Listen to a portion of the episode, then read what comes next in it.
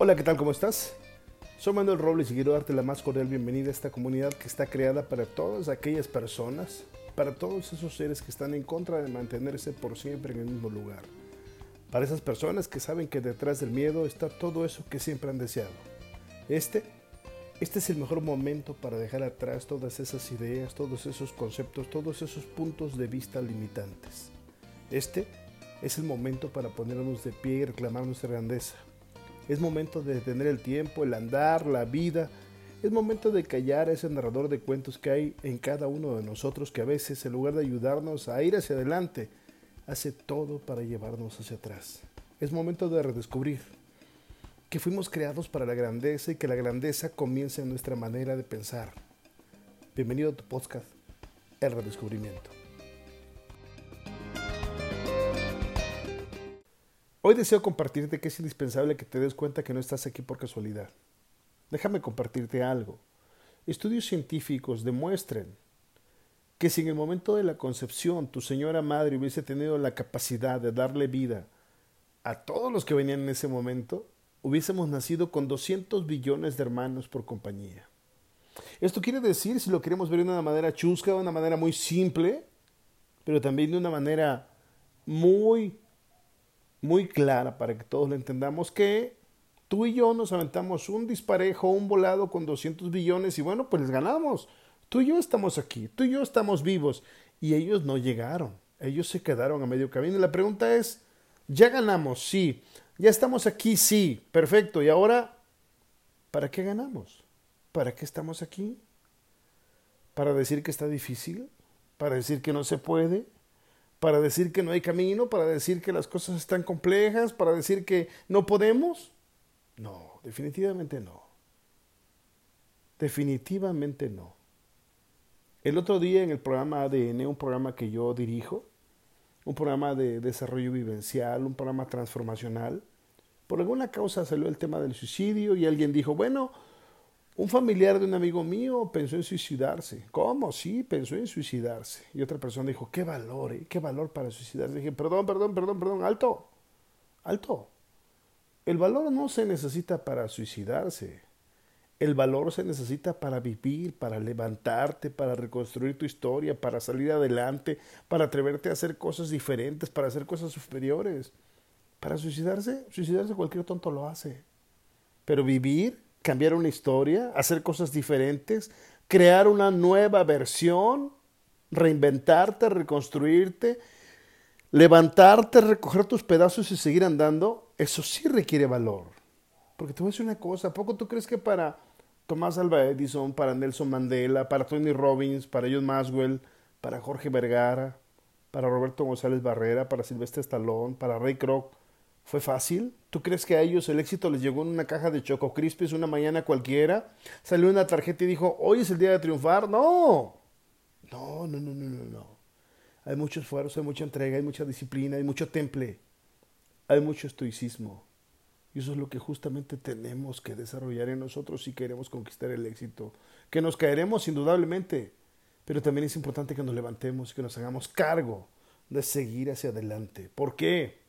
Porque somos seres diseñados para el éxito. Desafortunadamente tal vez nadie se detuvo en el pasado para hacérnoslo saber, pero somos seres diseñados para el éxito.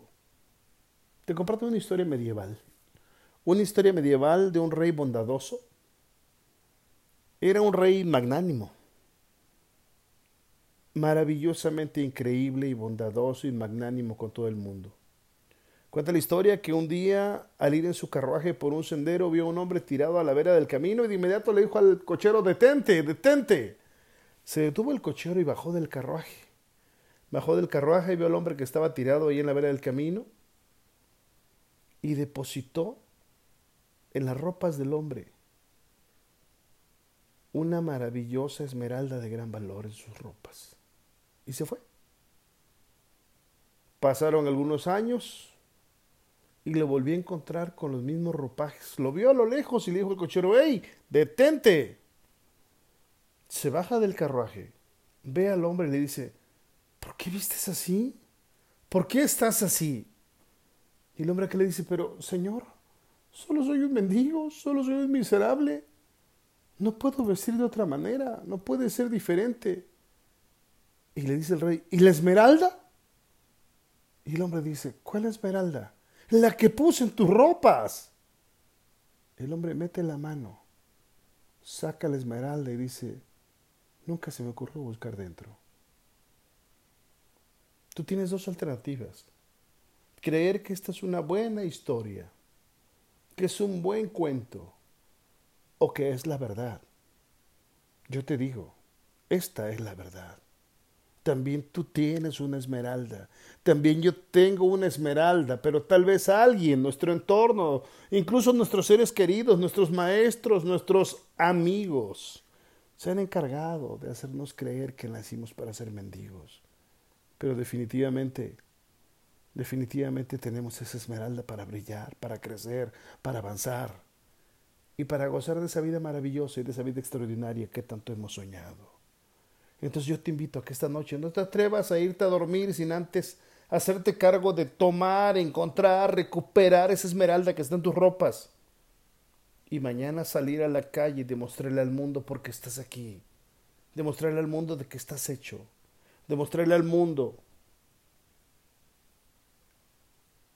el derecho que tienes, el derecho supremo que tienes para construir una historia superior y ser un ejemplo de que hoy más que nunca sí se puede. Sí se puede a pesar de las circunstancias. Sí se puede porque lo quieres. Sí se puede porque tienes derecho. Sí se puede porque eres más grande de lo que hasta hoy has imaginado. Así es que a este cargo. Te invito, te invito a que si este podcast que ha sido creado, construido especialmente para ti, te transmite lo que te hace falta. Esa energía, esa fuerza, ese empuje, esa convicción, esa determinación.